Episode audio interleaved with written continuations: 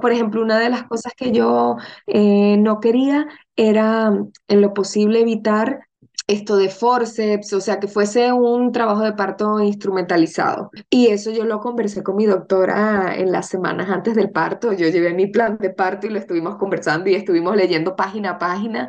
También me preocupaba que en el momento del, expulsivo, claro, el primer niño fuese por natural y que luego me dijeran por cualquier cosa que el segundo niño una cesárea.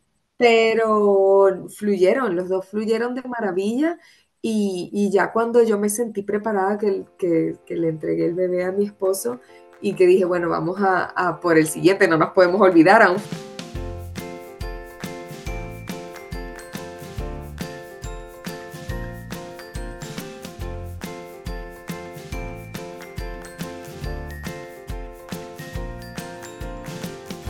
Bienvenida. Esto es Planeta Parto, el podcast en el que hablo con mujeres sobre sus relatos de parto y la manera única en la que dieron a luz a sus bebés. Aquí vas a descubrir un mundo de relatos informativos y empoderadores sobre el parto y las diferentes formas de ser y convertirte en la protagonista de este poderoso viaje. Yo soy tu anfitriona, Isabel Anthony. Acompáñame cada semana y escucha relatos emocionantes, conmovedores e informativos que te ayudarán a conocer y vivir el parto de otra manera.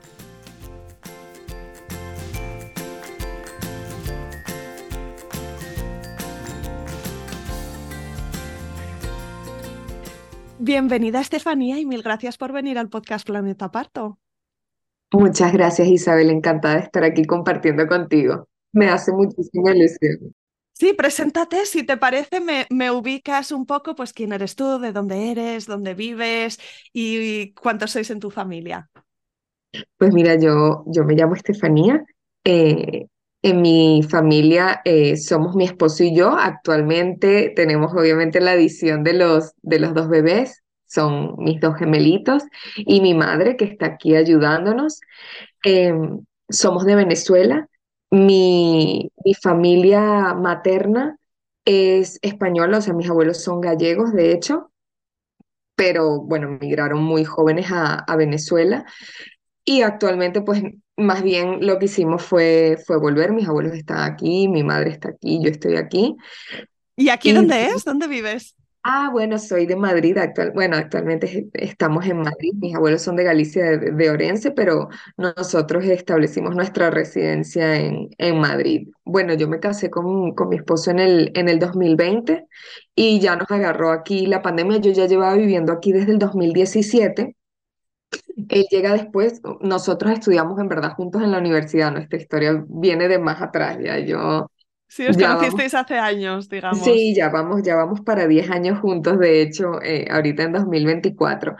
Pero bueno, yo fui la primera en migrar por la situación país em, en 2017 y él estuvo yendo y viniendo hasta que, bueno, en 2020 cuando nos casamos, que yo fui a Venezuela, nos casamos allí y ya yo vine, porque temas de trabajo yo ya estaba aquí establecida, y él vino ya con, justo antes, una semana antes de empezar la pandemia, él, él llegó como que esa vida de casados de ir, eh, pasear, eh, quizás hacer un viaje, ¿sabes? juntos ya como matrimonio, pues sí, eso tuvo que, posponerse. Y cuéntame, Estefanía, a nivel familia, pues si, si tú lo tenías claro de toda la vida que querías ser mamá, si era una cuestión de encontrar el momento correcto, si fue una cosa que hablabais tu pareja y tú a menudo o llegó el momento y entonces ya sí, ¿cómo fue? No, pues sí, o sea, yo en verdad, a mí me encantan los niños, o sea, me fascinan, me, me enloquecen, o sea, es una cosa que, que me encanta mucho y siempre, siempre había querido ser mamá, eh, o sea, de, de toda la vida. No recuerdo no haber querido ser mamá. Eh, de hecho, bueno, yo actualmente tengo 31 años y a mí me hubiese gustado, o sea, siempre de joven eh, o sea, más joven, tipo 20 años, más o menos, siempre había, tenía como eso en mente, yo quiero ser una madre joven, quiero tener niños. Em, en, en nuestra cultura, eh, allá, o sea, en Venezuela, lo que se estila es, bueno, te casas, tienes hijos, sí suele ser temprano, o sea, normal, tengo conocidas y amigas que, que ya son madres, em, pero también como que la situación país no te permite tanto quizás ser una madre tan joven, o sea, como que tienes que establecerte un poco profesionalmente, laboralmente, eh, hacer como un colchón para, para poder pensar en tener hijos y, todo esto. Entonces, claro, migrar como que también nos abrió esas puertas de, oye, eh, nos lo podemos plantear, aunque sí es verdad que una vez estando casados lo retrasamos un poco, o sea, aun cuando somos una relación de ya casi 10 años, pues sí nos dimos nuestro espacio de disfrutar como, como matrimonio antes de tener a los niños. Y bueno, ya fue el año pasado. eh, en verdad fue desde 2021 que ya lo empezamos como a organizar, le empezamos a dar como, como estructura, porque inicialmente yo estaba eh, cuidándome con, con anticonceptivos y ya fue como, bueno, vamos a ir a, a una cita con el médico, a saber más o menos en cuanto a planificación familiar cómo teníamos que, que hacer. Y ahí fue cuando el doctor me dijo, bueno, si tú estás planificando quedar embarazada, tiene que pasar un año al menos como que tu cuerpo como que vuelve en sí, como del detox de la, de la pastilla, de la píldora. Y eso hice en septiembre de 2021, dejé de tomar la píldora y no es que nuestra relación se enfocó a, a tener niños, sino, o sea, no, no de esa estructura de que quizás las parejas están controlando, bueno, ahorita ya estoy ovulando, fértil, sí. exacto, no, no, sino más bien, bueno, cuando ocurriera, ya O estábamos sea, pues, el médico no te dijo que tenías que esperar un año, pero que podía ser que tardara un año tu cuerpo en, en tener la regularidad, pero que en ese tiempo podías quedarte embarazada pues cuando fuera, ¿no? No tenías que esperarte. no, no me dijo eh, específicamente que podía quedar embarazada, sino que más bien si yo quería quedar embarazada, que tuviese en cuenta el año. O sea, que Que te dieras un año de tiempo. que, exacto, que no me apresurara como, bueno, frené la píldora ya, o sea, el siguiente mes, sino si estás en la píldora, pues date ese, ese margen eh, sin presiones. ¿Y en vuestro caso cómo fue cuando te quedaste embarazada? Bueno, ya fue en 2022, fue, pero me pareció que fue bastante pronto porque en junio, ya a finales de junio, fue que, que tuvimos la, la noticia de que estaba, de que estaba embarazada. Y de hecho el año anterior, bueno, ya habíamos planificado como un seguro, a- hacer, eh, tener como un seguro exactamente.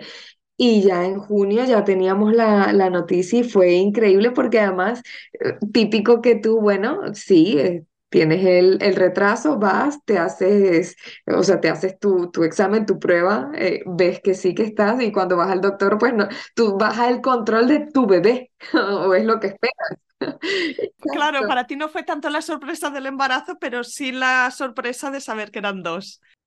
Totalmente, o sea, porque es como eh, no te esperas más de uno, no es lo como no es lo usual, aunque ahora en mi vida pues a cada rato estoy escuchando de, de familias y conocidos que tienen mellizos o que tienen gemelos, pero en su oportunidad tú quedas embarazada y tú vas al control de tu bebé, y entonces no, como que proyectas tu futuro con uno, ¿no? Inicialmente, ese es como la- el punto de partida. exacto, no, y, y fue una sorpresa, o sea, increíble cuando fuimos a esa consulta. Em, porque nosotros, nosotros hicimos la prueba eh, a finales de junio y a principios de julio, o sea, creo que fue el 4 de julio por allí, que ya me dieron cita médica para ir a- al primer eco. Y en ese eco eran tan, tan chiquititos que, bueno, el eco que hacen como transvaginal, que van viendo y el doctor nos dice, pues ahí está un bebé y ahí está el otro. ¡Ah! A mí lo que me dio fue un ataque de risa, mi esposo se llevó las manos a la cabeza, él no lo podía creer, eh, pero fue más bien como esa sorpresa de que no, no sé, no te lo imaginas, o sea, yo no paraba de reírme. Para mí fue, fue, qué, qué increíble que, porque me gustan tanto los niños que yo decía, qué, qué, qué bendición ser así de premiada. O sea, ser, ser premiada con dos que no te esperas y es como, vamos, que te gustan los niños, pues toma dos, ahí está. ¡Qué guay! Así que bueno, lo, re- lo recibiste la noticia con alegría y con confianza. ¿Y cómo te encontrabas físicamente? ¿Cómo fue tu primer trimestre?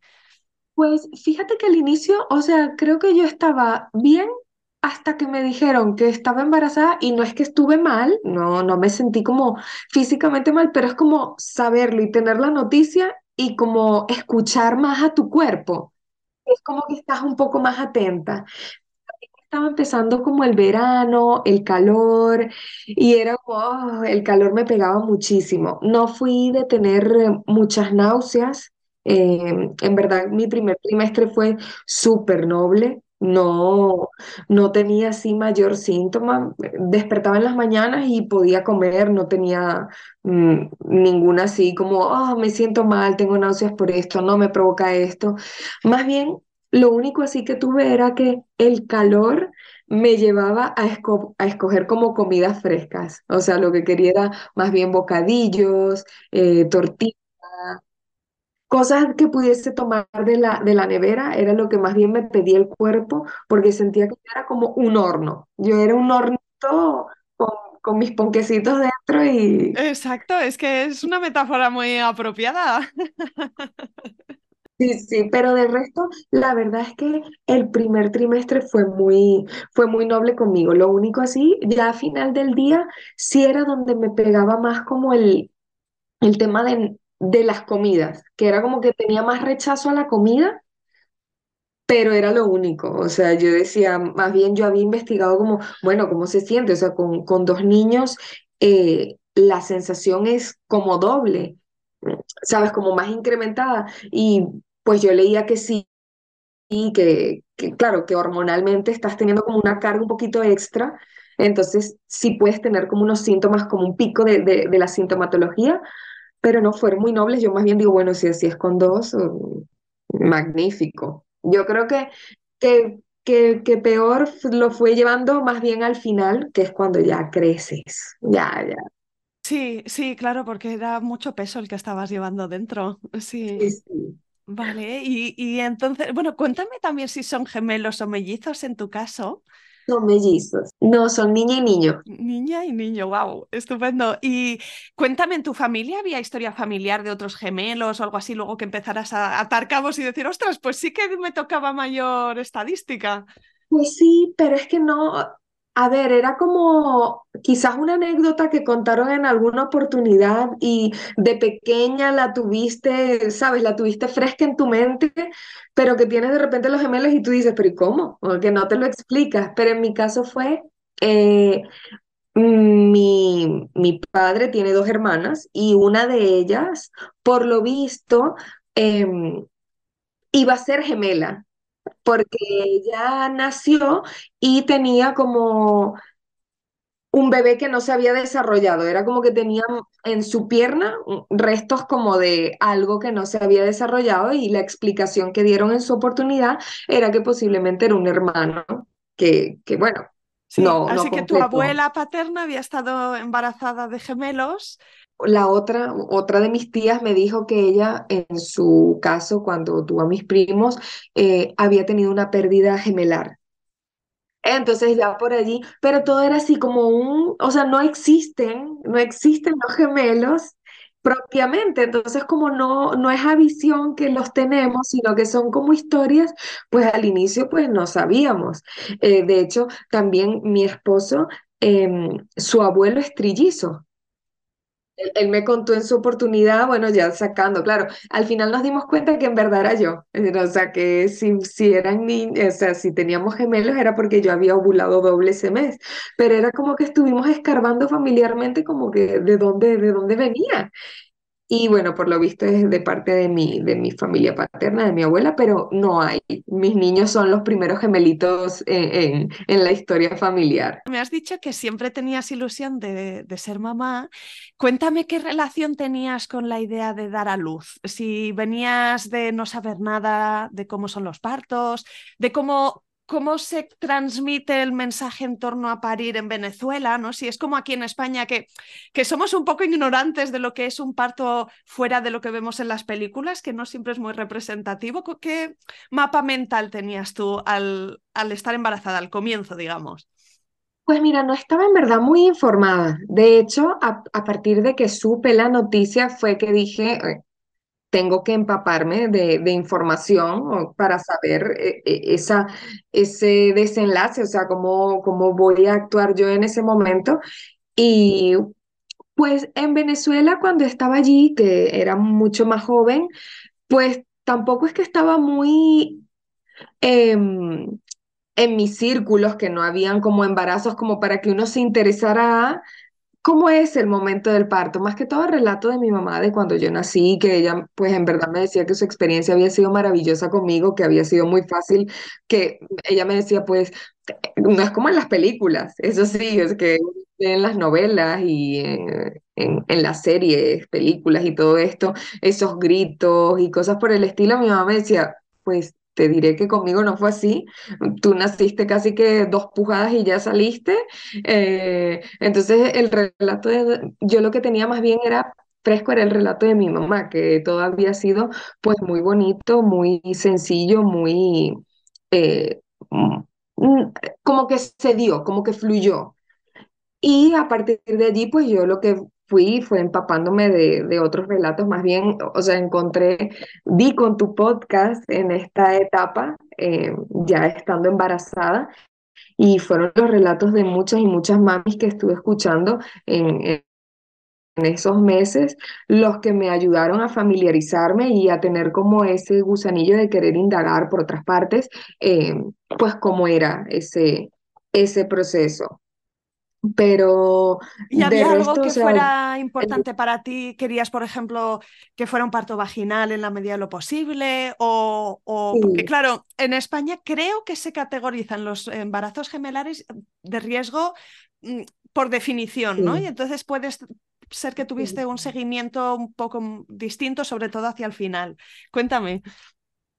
Sí, no, bueno, al, al inicio, de hecho, eh, cuando empecé mi seguimiento, yo lo hice a través de, de privado ya, como ya nos habíamos preparado un poco y ya tenía el tema del seguro, pues lo que hice fue buscar una ginecólogo con la que estuviese, o sea, con la que tuviese feeling, con la que me sintiera cómoda, y estuvimos haciendo el seguimiento y así me fue muy honesta desde el inicio de que, claro, que al tener un parto gemelar, pues ya era de riesgo por que así era, que no me preocupara, pero que, que eso era así. Y nada, empezamos a conversar sobre cómo eran pues mis expectativas con, con respecto al parto y yo sí, le, yo sí le dije, o sea, eso para mí, por ejemplo, era importante tener un, un parto vaginal, pero, o sea, aún siendo importante para mí, eh, le, fuimos claras, o sea, en conversación de que en ningún momento yo quería poner en riesgo a los niños. O sea, una cosa es como yo me lo imaginara, pero que si el desenlace era otro, era otro y ya está. O sea, que no me iba a sentir mal yo porque si al final eh, hubiese tenido que tener una cesárea. O sea, mi, mi, mi foco era que los niños estuviesen bien, o sea, porque ya si era una situación de riesgo y teniendo yo a dos bebés dentro, pues no hacérselo yo más traumático a ellos, que sí, que es un proceso en el que estamos los dos, pero que yo creo que lo puedo afrontar como un poco de más madurez y que ellos disfrutaran más bien o fuese el momento pues lo menos traumático posible. En eso pues nos entendimos de maravilla. Mi doctora, ah, yo estoy súper agradecida con ella, o sea, siempre eh, recuerdo mi, mi, mi, seguimiento. Ella fue, eh, yo creo que clave durante lo que fueron los seguimientos en mi embarazo y durante el parto, porque ella misma en el momento de ya cuando ir el, era el parto, ella me daba como mucho apoyo porque yo tenía un, eh, había un equipo de matronas con nosotros en la sala y las matronas pues me, me daban como mucho ánimo a que yo eh, como pujar, venga, los niños y más bien era mi doctora la que, tú tranquila, a tu tiempo, o sea, ella estaba como muy en, sintonía conmigo y eso, o sea, yo creo que eso fue clave para que fuese un disfrute eh, todo, la verdad, que fuese un lindo recuerdo. No tuve ningún susto, más que todo yo tenía em, siempre presente, porque cuando hice los seguimientos, la doctora me decía, bueno, al ser un embarazo gemelar, ten en cuenta que a partir de la semana 24, este los bebés ya podrían nacer eh, prematuros extremos, se les empieza a considerar así. Entonces yo siempre tuve como en mente ese 24, era, pero era como un susto interno, era como más una conversación conmigo misma y con los bebés, que era como, vamos, o sea, todo está bien, eh, vamos a superar nuestra semana 24. Y era, o sea, era como que desde el inicio yo pensar en esa semana y habiendo superado esa semana, luego ir recordando, vamos por la 25 y vamos por la 26, pero nunca tuve, o sea, afortunadamente en el embarazo, eh, todo fluyó muy bien, o sea, desde el inicio el segundo trimestre fue muy bueno, el tercer trimestre ya estaba más pesada. Yo no sé, mis niños estaban puestos, yo creo que era como no, como en una posición que a mí siempre me decían que parecía que tuviese una barriga de un solo bebé. Estaban muy encajaditos, ¿no? De uno dentro del otro. Ellos eran como un yin y un yang, cuando, eh, bueno, yin y yang, pero los dos hacia abajo. Porque eh, la verdad, em, a ver, de frente la barriga no se veía tan grande, quizás cuando estaba de lado sí se me notaba, pero no era, una, no era como un barrigón y yo no me sentía eh, grandísima, o sea, yo no me sentía como, uy, Dios mío, aquí llevo a dos personas, madre mía, no quepo, o sea, no, no paso por las puertas. Era más bien que yo decía, ay, pues, pues fíjate, más bien estos niños van creciendo bien porque en sus chequeos siempre me decían que estaban acordes con su percentil, con su desarrollo. No tuve afortunadamente ningún susto en ese aspecto de que, un, de que uno de ellos estuviese creciendo más que el otro. Sí, mi niña, eh, mi niña siempre fue un poquito más grande que mi niño, pero no era, nunca se pasaban como esos porcentajes de control donde donde empieza a preocupar a los médicos, no, al contrario, ellos se desarrollaban bien y, yo me sentía, yo me sentía bien, la verdad. Em, se hacían notar porque también se movían, se movían bastante, ellos hacían su, su revuelo. Sus estiramientos. Eh, sí, no, es, esa etapa muy linda, pero ellos durante todo, todo el embarazo, pues la verdad es que estuvieron que, que a mí me permitieron desenvolverme y llevar mi vida normal porque al final yo estuve, eh, ellos nacieron en la semana 38 con 3. ¿Qué me dices? Estaban súper a gusto, súper a término. Es que eso es un bebé a término cuando es solo uno. Así que como embarazo múltiple es wow. Sí, sí, no, y tuvo que ser, o sea, me tuvieron que inducir el parto. Ah, ok. Porque, estaban demasiado a gusto, no, no tenían intención. Sí, ¿no? Y yo pude hacer vida, vida normal, es decir, ir a trabajar y todo esto, hasta mi semana 36. La semana 37 la tuve de baja en, en trabajo, que de hecho me, me, me, echaban broma porque decían, aquí no hay doctores, que si te pones de parto, eh, pues no sé cómo vamos a hacer, porque la verdad yo me sentía tan bien que yo, eh, pues, iba, trabajaba normal, Sí, claro, más que todo al final sí se me, lo que eran las piernas se me, se me hinchaban muchísimo.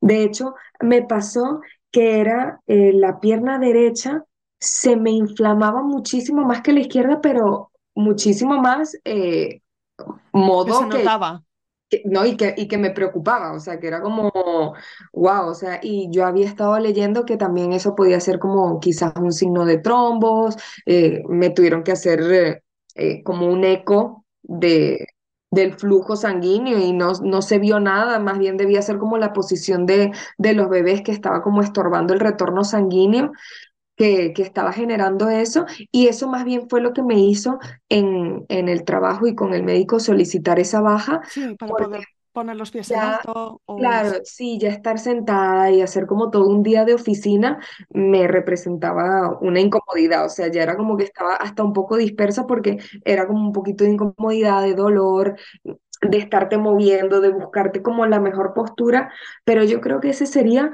como el quizás el, mayor de los males, por decir así, que yo tuve en, en todas esas semanas. Y bueno, claro, desplazarme, porque ya con una barriguita de ese tamaño, de dos niños, pues ya moverme no era, no era tan cómodo. O sea, yo sé, yo al final, ya cuando fui a la consulta de mí, que estaba cumpliendo las 38 semanas, yo le decía, o sea, doctora, ya tenemos, tenemos que ver cuándo traemos a, a los bebés porque y que ya lo habíamos conversado, ya era como a la semana 37 ya tenemos que definir porque no se pueden pasar de la 38, precisamente porque ya ellos se están quedando sin espacio.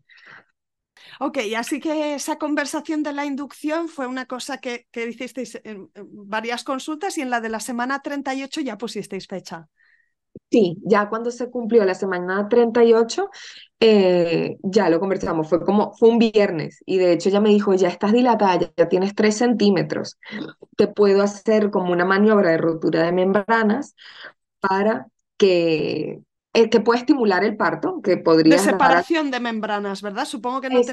Para como que el parto se, se estimulara de cierta forma y que yo diera luz mm, de forma natural durante el fin de semana, pero yo preferí tener como una fecha específica, o sea, yo preferí no, no hacerlo de esa forma y tener sábado, domingo, preferí que ya fuese como, bueno, más bien vengamos el lunes y lo hacemos de esta... Y entiendo que, que al programar una inducción para ese lunes, pues eso también te aseguraba tener a tu ginecóloga allí, que sería un plus.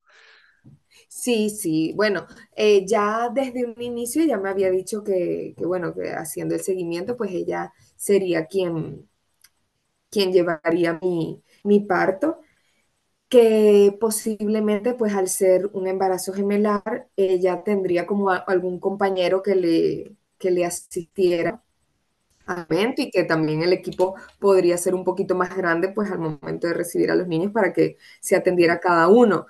Ah, bueno, otra cosa que yo hablé con ella y que ella pues estuvo, o sea, apoyándome 100% con eso y, y, que al final se convirtió como en, en algún, en, como esos comentarios de pasillo del, del hospital fue que yo había escuchado también de algún relato de que al ser dos bebés, pues cada uno tiene su, su momento, que no tiene que ser uno boom boom detrás de otro. Entonces que, eh, pues que al final se podía respetar que un niño naciera y pues como tres horas podían pasar si fuese necesario hasta recibir otro bebé. Y yo eso se lo planteé a mi doctor y yo le dije que siempre y cuando yo no pusiera en riesgo a mis niños, pues a mí me gustaría pues no apresurarlos, que naciera, en, en el caso mío, pues mi niño era el que iba a nacer primero mi niño, por cierto, se llama Cristóbal.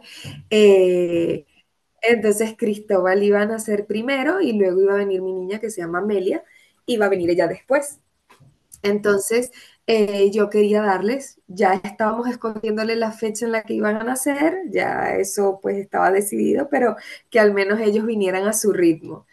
Y ella me dijo pues que sin ningún problema. Y eso fue, mis niños se llevan una hora y media de diferencia. Y eso, de hecho, luego lo escuchábamos por los pasillos, porque claro, cuando iban de eso que tú estás en, en tu habitación y vas escuchando al equipo que va a entrar a, a, pues, a ver cómo están los bebés, a ver cómo estás tú, y siempre escuchábamos como eso de, pero ¿y cómo es posible que estos niños se lleven hora y media de diferencia?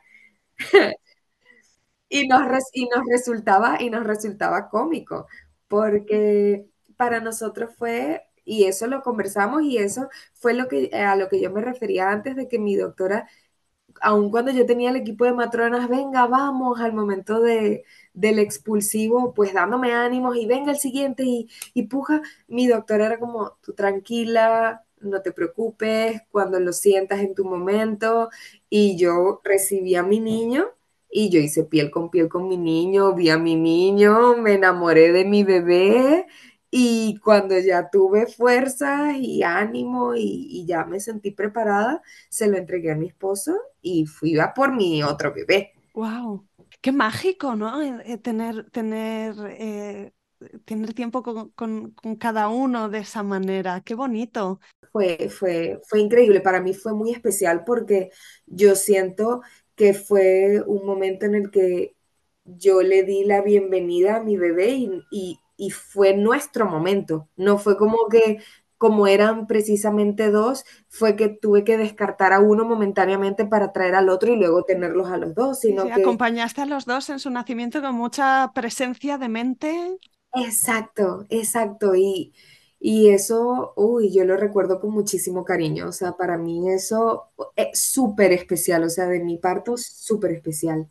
Cuéntame tu cuerpo cómo reaccionó a, la inducción y, también la, progresión, ¿no? Si fue todo muy rápido, si, fueron horas. Pues mira, fíjate, nosotros entramos ese día, era eh, 6 de marzo de este, de este año. Entramos a las 8 de la mañana, primera hora, dando nuestro ingreso al hospital. Y bueno, nos empezaron a preparar todo el equipo, me pusieron mi vía, me, pusieron la medicación para la inducción y yo había ido a las preparaciones al parto en el hospital donde los niños nacieron y fue gracioso que cuando yo estaba en las clases de la inducción, pues decían, bueno, aquí las contracciones, mamis primerizas, eh, un bebé cada cinco minutos comienzan el ritmo bueno, yo, yo soy gemelar, entonces, ah, bueno, tú cada 10 minutos. Y yo decía, ah, bueno, pues muy bien, porque voy a poder tomar aire, reincorporarme a la siguiente contracción. Pero fue que me pusieron la medicación. Sí, de repente empecé a sentir como las contracciones, pero eso era una detrás de otra, detrás de otra, que yo le decía a mi esposo, pero ¿cada cuánto estoy teniendo eh, las contracciones? Y él me decía cada tres minutos. Casi se juntaba una con la siguiente. Exactamente, o sea, era una cosa que mi cuerpo yo no, yo no daba y de hecho mi deseo de la walking epidural, yo llegué y dije, o sea, quiero la epidural a full. Sí, enchufadme el bolo o sea, grande, la dosis doble.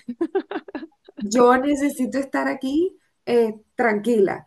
Y no, fue, fue muy bien, o sea, cuando me pusieron la epidural no fue nada traumático, todo fue el doctor dándome ánimos en todo momento, tranquilízate, el enfermero que estaba conmigo, porque claro, como me venían las contracciones una tras otra, entonces en ese momento de relaja los hombros y tienes que estar con los hombros hacia abajo y mantener como esa postura, porque bueno, es una, es como una punción delicada. Y yo le decía al enfermero que tenía, yo le decía, es que no puedo, no puedo, no lo, no lo conseguía y era él como empujándome en los hombros, haciéndome ese apoyo y yo aferrándome a él con cada contracción y entonces él diciéndole al, al anestesista, ya va, que le está viniendo una contracción, o sea, fue muy cómico, ese momento la verdad fue muy gracioso porque yo agarrado con todas mis fuerzas al chico, el chico diciéndole al anestesista, aquí estamos, pero se logró y ya después de la anestesia eso fue mágico, o sea, porque yo descansé. Y con la epidural tú dejaste de notar el dolor, pero ¿tenías alguna sensación de que mm, el, el, el, útero se contraía, no sé, quizá pues porque al poner las manos en tu barriga notabas tensión? No, no para nada, no fue para nada incómoda para mí, de hecho... Eh, cuando a mí me incorporaron de nuevo en, en, la camilla para que yo estuviese ya allí, ya el resto de, del proceso, el anestesista me decía, bueno, levanta la pierna y levantaba la pierna, la sientes bien, la sientes incómoda, levanta esta otra pierna, sientes bien, sientes incomodidad y yo no sentí incomodidad en ningún momento. Incomodidad la tenía más bien cuando me tenía que eh, mover un poco, claro, me traían, por ejemplo, la lentejita para que yo pudiese moverme estando en la cama, que tuviese un poquito de movimiento, y entonces tener que levantarme, pero más que todo era por mi peso. No sé lo que es que la lentejita. ¿Qué, ¿qué, es eso? E, es, ese colchón o ese círculo de goma con aire, que es como un balón, bueno, ellos le decían lenteja, la lenteja, te voy a traer la lenteja. Entonces, Pero con aire dentro y entonces te permitía un poco Exacto, la irme moviendo. Estaba sentada, estaba sentada yo en, mi, en la camilla, pero estaba No es una pelota de pilates porque no la puedes usar ya con anestesia, pero es una alternativa. ¡Guau, qué chulo! Exactamente, sí, sí. De hecho, yo al inicio había pedido la pelota de pilates y la tuve un ratito al, al comienzo de la, de la, inducción, pero luego la verdad es que no, no me sentía tan, tan cómoda como yo pensé que sería. O sea, yo no la, no la vi como un alivio para estar allí sentada. Y esa, esa lenteja que, que me dieron, pues me daba un poquito de movilidad estando aún en cama. La única incomodidad era como tener que incorporarme en ella, pero lo que te digo, no era por la epidural, sino más bien por mí, por, porque yo me sentía como muy pesada para estarme incorporando con la ayuda de mis brazos. Pero ya después de eso, em, nosotros entramos a las 8 eso habrá empezado a ser sobre, yo creo que como la una más o menos, o las tres de entre la una y las tres de la tarde. Lo que pasa es que también en, en las salas de parto... No te das cuenta del paso del tiempo. No, pierdes totalmente el paso del tiempo. O sea, yo allí no, no, además que no tenía como ventanas, entonces no tenía referencia de día o noche, ni nada por el estilo. Pero una vez que, que se pusieron, mira, mi niño nació eran las 7 y 43 y mi niña 9 y 17, más o menos. Exactamente, fue así. Y bueno, fue todo el día estar allí en, la sala, fueron dos, 12 horas, pero la verdad no lo sentí de, de esa forma, o sea, no lo sentí tan cansado. Hombre, no, es un parto largo para una primeriza y, parece que todo estaba yendo bien y que te sentías súper bien atendida. Me imagino que hubo un momento en el que ellos mismos te dijeron, no, pues ahora pasamos al expulsivo, ahora, ahora vamos a trabajar, ¿no? Ahora vamos a empujar. O... Sí, sí, totalmente. De hecho, cuando yo rompí bolsa, porque eso sí, no, no fue que fue solo, fue del niño que rompió su bolsita y entonces allí ya se empezaron a, pues, a venir constantemente a ver cómo yo estaba de dilatación. Y cuando ya me dijeron que estaba dilatada, lista para, para empezar el, el, el trabajo del expulsivo, fue que ya se vino todo el equipo, que llegó que llegó mi ginecóloga, me examinaron y empezamos a hacer como el trabajo todas juntas. Y allí lo único, bueno, yo muy pendiente de esto de, pues al final, ¿cómo hago? Sí había escuchado que como que de todas las posturas del parto, la menos recomendable era estar totalmente tumbada. Y entonces yo allí no estaba muy clara porque con una barriga tan grande, pues tampoco sabes mucho cómo ponerte. Eh, entonces al final yo terminé eh, dando a luz, eh, yo estaba semi incorporada de lado. O sea, yo tenía como la camilla, no estaba acostada del todo, era un poco vertical, de cierta forma, o sea, inclinada, y yo estaba de lado con la pierna como en estos potros que te ponen cuando... Que una la podías tener en alto y la otra más descansando sobre el mueble. Exactamente. Exactamente. Entonces así, esa fue mi postura para, para el parto, que honestamente a mí no, no siento que haya sido tampoco la más cómoda, no sé. De hecho, haciendo retrospectiva, porque en su momento lo pensé, hubiese sido mejor quizás cuadrupedia eh, o no sé, otras de las que pude haber revisado en el momento yo creo que no me hubiese sentido cómoda en ninguna. Eh, de hecho, mi doctora lo notó, porque después de que, o sea, cuando yo estaba como en esa posición, eh, trayendo a mi niño, ella me decía, pero ¿estás segura que te sientes cómoda? ¿Quieres probar otra postura? Eh, pero yo pensaba mucho en esto del tema del suelo pélvico, eso era algo como que tenía mucho en mente y como yo había leído y escuchado que esa no era una mala postura, pues yo dije, pues en lugar de estar experimentando quizás con otras y estar dando vuelta y vuelta y vuelta, o sea, como no decidirte sí, y con la epidural pues tampoco te sentirías súper ágil, ¿no? Aunque pudieras mover las piernas, tampoco tienen la misma... Exacto, ágil es la palabra, totalmente, no estás como tan ágil, pues no me, no me provocaba tanto estar experimentando. Entonces fue como esa la postura que acepté y que no, no me resultó mal, pero que tampoco fue como, pues te la recomiendo, ¿sabes? O sea, que cuando hablo con mis amigas o hablo con conocidos, que yo digo, esa, ¿sabes? Que al final y, fue la misma que utilicé para traer a mi niña, porque al final la doctora, cuando en ese espacio que tuvimos de una hora y media entre uno y otro, mm, ahí sí me dijo, vale, ¿quieres probar otra? Ahora que estás como que vamos a recibir a la otra niña, ¿quieres quizás pensarte lo mejor, otra de otra forma? Y lo único que hicimos fue que me di la vuelta al otro lado, o sea, pero la misma postura, pero para el otro lado. Cuando nació tu hijo, y claro, te lo pusiste en brazos, cuéntame tu sensación en ese momento? Es, es de las cosas, o sea, como de los recuerdos más lindos que, tengo, porque fue cuando ya me dicen, porque entre eso de, de que lo que te digo, de tú estar pensando, piensas tantas cosas, o sea, piensas que está viniendo, tú, la respiración, los pujos, o sea, cómo es un pujo adecuado además de todo lo que has escuchado, o sea, estás como, te está lloviendo como tanta información de tantos recuerdos que tienes, que cuando fue como, ok, está allí, o sea, ya es pujar dos, tres veces y ya lo tienes contigo.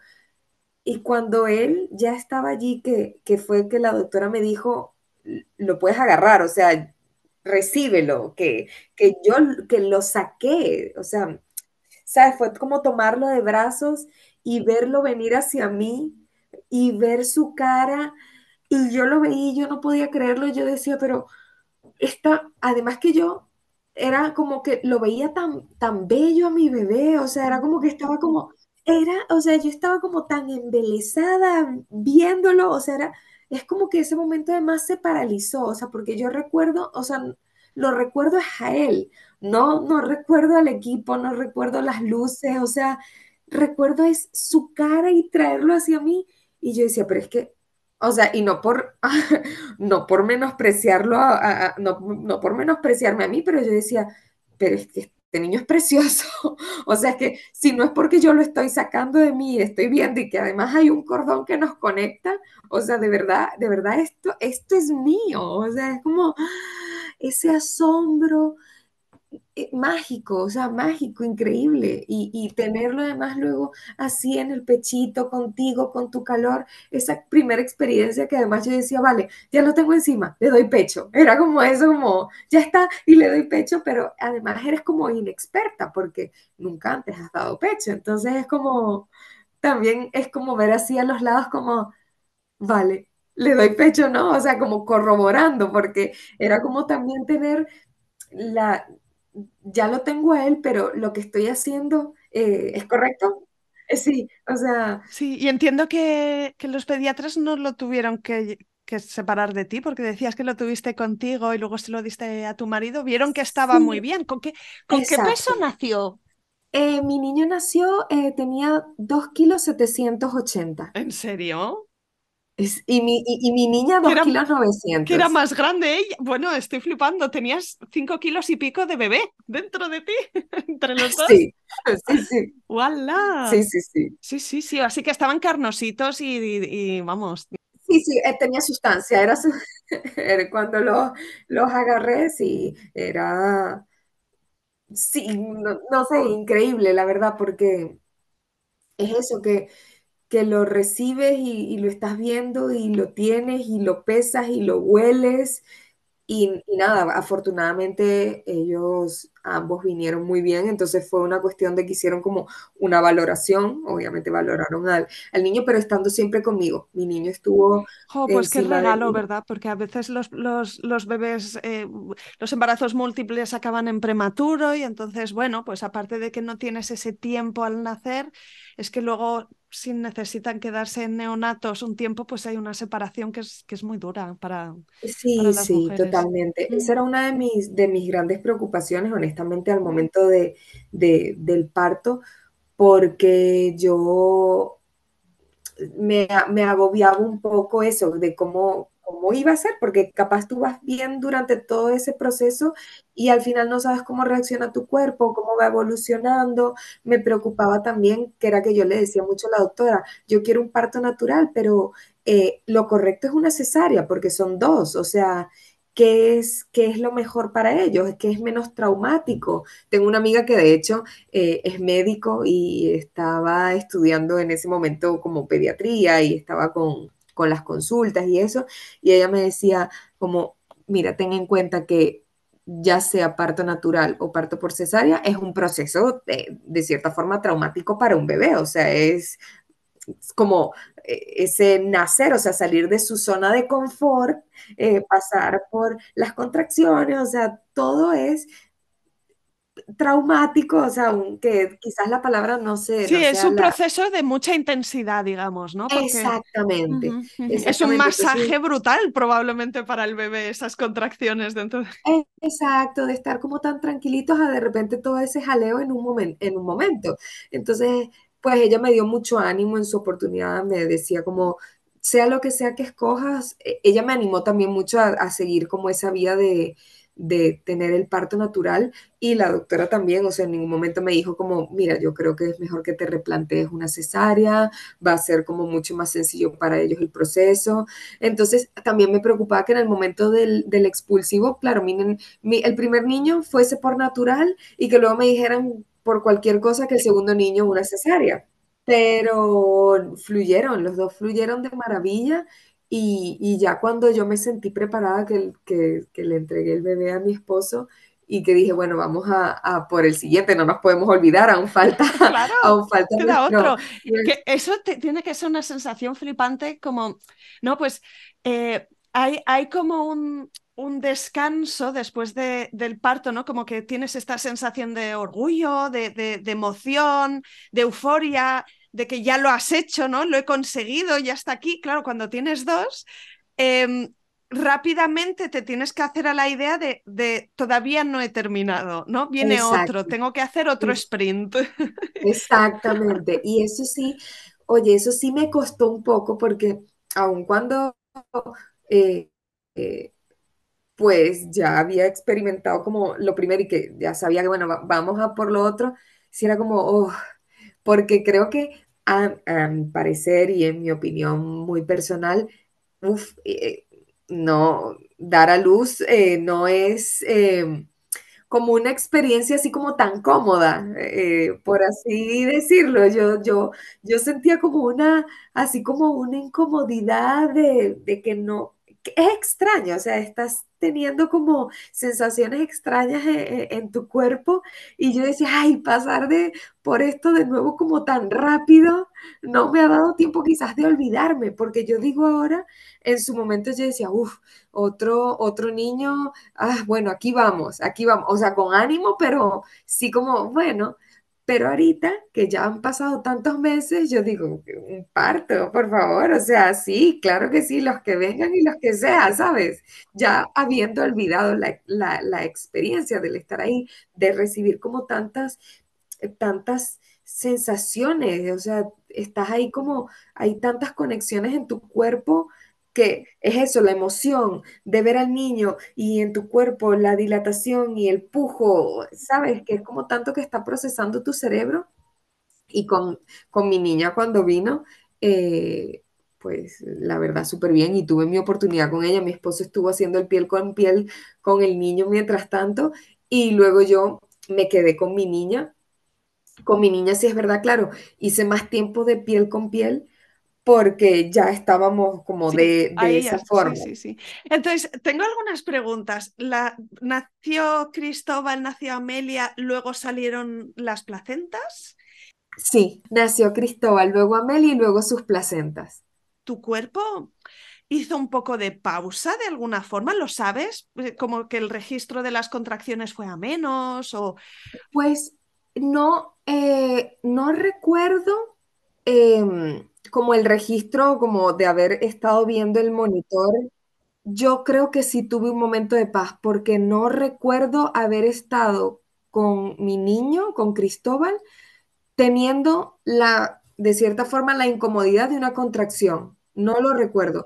Sé que fue ponerme, como entregarlo y venga, vamos por Amelia, que ahí fui consciente de que tenía las contracciones en mi cuerpo pero, en, o sea, sí siento, mi, mi, cuerpo capaz siguió trabajando y yo seguí teniendo las contracciones, pero no las recuerdo. O sea, yo sé que fue como una pausa, yo sí siento que fue como una pausa, o al menos en mi mente y en mi recuerdo, así fue.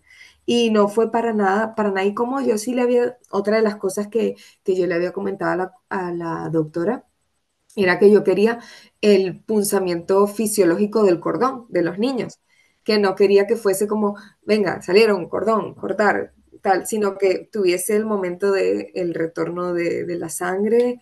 Y con mi niño eh, fue tardío, pero creo que fue más bien em, que, que, dejaron, que esperaron a que dejara de latir, o sea, fue más bien como fisiológico, que dejara de latir y allí hicieron el corte. Con mi niña sí fue que ya estaba como, no había más nada, o sea, ya estaba el cordón blanco y, e hicieron el, el corte, porque recuerdo que sí se demoraron más en tardar el cordón de mi niña que de mi niño. Fue como más pausa. Y ya luego yo sí había pedido oxitocina para la expulsión de, la, de las placentas. Me, me pusieron la oxitocina, las placentas salieron, pero yo la verdad ni me enteré porque yo estaba era con mi niña Sí. y hablando con mi esposo y, Y eh, flipando. era como que eso, era como eso que est- estaba ocurriendo en paralelo, pero no estaba, no estaba ni pendiente de, de lo que, de lo que ocurría ya después de, de que ya Amelia nació. Lo único que sí estuve bastante pendiente fue de que cuando eh, las placentas salieron, de decirle al equipo de matronas que quería como la impresión de las placentas. Aun cuando no las vi, no me atreví. Mm, La verdad me daba un poco de, de- de nervios y cosillas y, y ver las placentas de los bebés. Sí quise tener el recuerdo de sus placentas impresas y fue algo muy lindo porque eso se lo había escuchado en las clases de, de preparación al parto a las matronas, que eso se podía pedir y yo me lo anoté en otro post-it para no olvidarlo y se los pedí ahí mismo y, y fue súper lindo. La de mi niño la pintaron de azul, la de mi niña la pintaron de amarillo, me las pusieron en la hojita de, del hospital con sus nombres y la enmarqué, la enmarqué y la tengo de hecho aquí conmigo de, de recuerdo. Qué Y recuerdo tan sí, bonito, me encanta. Sí, sí, sí. sí, sí, sí. Y pues háblame, no sé, dos pinceladas sobre la recuperación. ¿Cómo te, te fue en, pues los, los días, las semanas posteriores? Yo me imagino que tus niños, estando tan perfectos de salud, pues os dieron el alta después de dos, tres noches, una cosa así. ¿Pudisteis iros a casa? Pues fíjate que em, como ellos nacieron eh, de noche, ya eran, ya cuando mi niña vino ya eran las nueve de, de la noche, eh, y cuando subimos a habitación ya eran las once, entonces más bien eso nos permitió tener un día extra en el hospital, porque al inicio nos iban a dar el alta a los tres días, pero como había una de las últimas pruebas que les tienen que hacer antes del alta, eh, que ya caía en la noche, pues nos dieron la posibilidad de estar un cuarto día en el hospital. Y nosotros lo preferimos, ¿Os porque sentíais la bien atendidos, sí, seguros? Mm. estábamos muy a, estábamos a gusto en, en las instalaciones de, del hospital y también nos permitía como estar como acoplándonos, ¿sabes? Como, vale, están, están los niños, están bien, pasa la primera noche, está bien. O sea, es como eso de que, de que tú dices como, si pasa algo, yo quiero estar en el lugar en donde puedan atender todo lo más rápido posible. Entonces, también siendo como madre primeriza, yo decía, bueno, no sé, o sea, cualquier cosa que, que pudiese pasar. Por ejemplo, en el caso de mi niña, a nosotros nos pasó que ella estaba, eh, cuando nació, un poquito más aletargada que, que Cristóbal.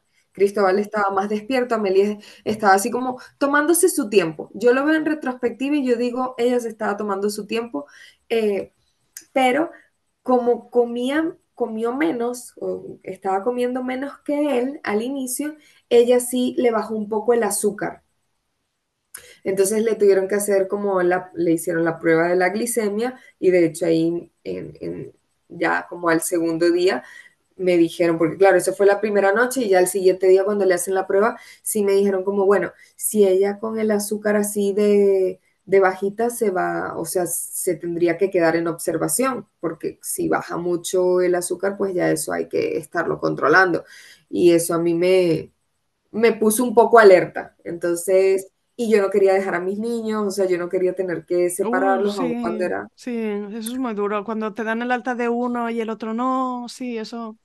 Sí, además que como todo no, y que además que habiendo tenido como ese récord de que tú dices, oye, el embarazo va bien, el, todo el proceso va bien y, y, y hasta el parto va bien y, y de repente como por una cuestión como pequeña, pequeña de un último momento, ahí ya se te puede como dañar la historia o, o como tú lo idealizas, porque no es que, no es que se te dañe, ¿sabes? Es como que tú ya tú te haces un camino y, lo tienes y que piensas, bueno, ya lo tenemos, ¿no? Que no se nos tuerza en el último momento si hay algo que podemos hacer que a lo mejor te dijeron despiértala mucho y dale mucho el pecho, no lo sé. Eh, decías que les pusiste al pecho, ¿tu, tu decisión o tu preferencia era darles lactancia materna. Sí, sí, totalmente, totalmente. Lo que pasa es que sí, sí noté em, en mi experiencia eh, que, que yo siento que no era, no era como suficiente, porque yo eh, me esforcé bastante, los ponía los dos a la vez, por ejemplo.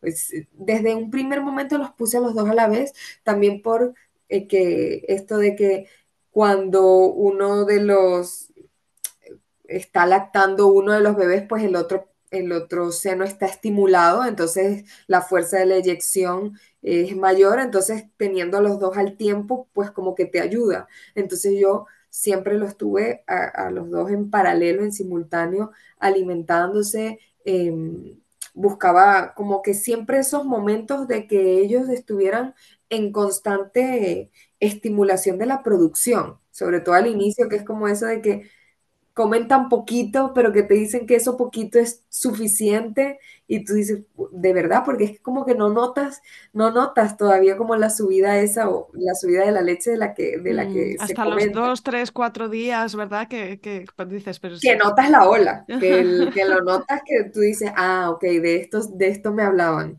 Entonces, como que al inicio dudas un poco, pero yo sí sentía que no, que no me estaba haciendo suficiente. De hecho, cuando nosotros vinimos a casa, llegó un día que, es que los, que los bebitos, los pobres, como que lloraban de querer comer y yo decía, pero, si, si, les estoy dando de comer. Y allí fue cuando decidí eh, complementarlos, complementarlos con fórmula, pero lo intenté retrasar lo más que pude. De hecho, eso sí me dolió un poco, como que, que uno siente como que, ah, no lo, no lo logré. Pero al verlos a comer tan a gusto de su, de su biberón, eh, como estar, ¿sabes? Como, sí, tenía hambre y, gracias porque estoy comiendo mi biberón y ahora estoy bien, que lo llevé en paralelo, hice eh, lactancia materna y, de lactancia mixta, pues, de, con, mi leche. y con tiene un mérito tremendo, Estefanía, así que... Que no, al final no me mortifiqué, lo dejé fluir. Dije, bueno, o sea, que, que, estas, que estas sean las preocupaciones, simplemente y, y, ya, y ya está. Qué guay, pues me ha encantado escuchar tu historia. No sé si antes de despedirnos hay algo que se ha quedado en el tintero o alguna reflexión así a posteriori o recomendación que quieres decir a las oyentas que se queden con algún mensaje en concreto.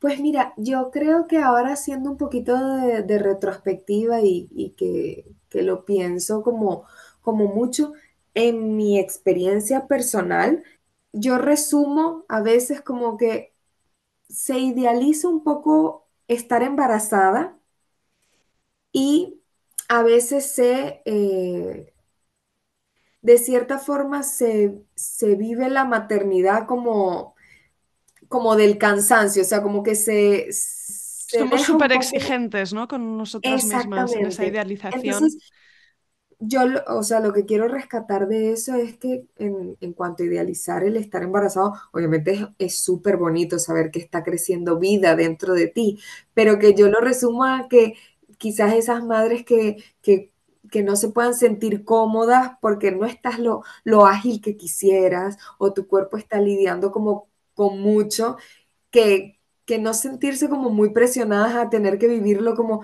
ay, es, es, un, es un estado ideal o es lo más bonito, porque sí, es muy bonito crear vida y es muy bonito lo que estás sintiendo y es muy bonito sentir las patadas, las pataditas de tus niños e interactuar con ellos, pero que también eh, sepamos cómo abrazar el sentirnos como que, uff, no estoy caminando, no soy tan, tan ágil caminando, no soy tan ágil desenvolviéndome, estoy teniendo muchas sensaciones en, en mí en este momento que, que sí, que, que, que, está bien y que yo ahora lo rescato y lo veo como, pues sí, a veces lo pintan como, wow, estás embarazada, qué maravilla, y, y es como, bueno, tengo un pesito encima, eh, que, pero que no, que no, que no está mal, o sea, que que, veamos los grises que hay, que hay en eso y, recibirlos bien. Y también esto de, de, estas maternidades como muy sacrificadas, yo, yo, por ejemplo, que tengo dos niños, gracias a Dios yo tengo la ayuda de, de mi mamá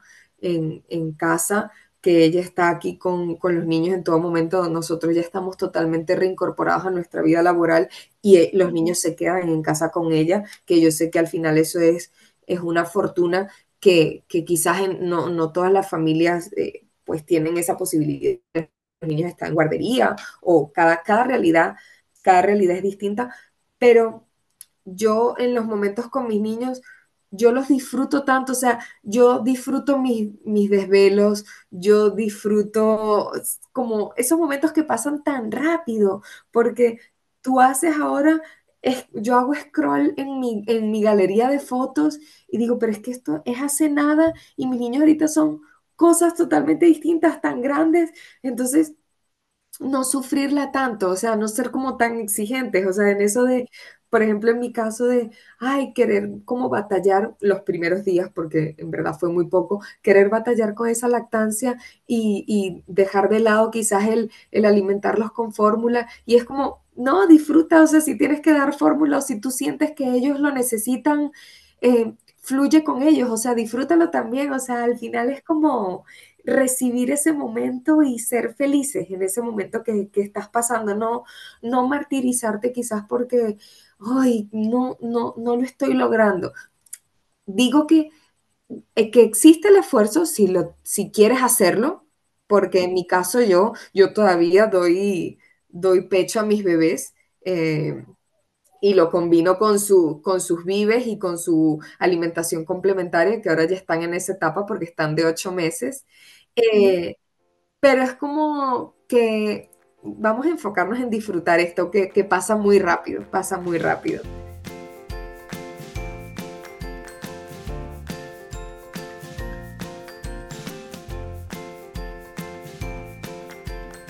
Aquí acaba este episodio. Si te ha gustado, suscríbete al podcast para ver un nuevo episodio cada miércoles en tu feed. Encontrarás una estupenda biblioteca de relatos de parto de todo tipo que espero que te acompañen, te entretengan y te ayuden en tu propio camino. Ayúdame tú también a mí a que este recurso llegue más lejos recomendándoles Planeta Parto a tus amigas.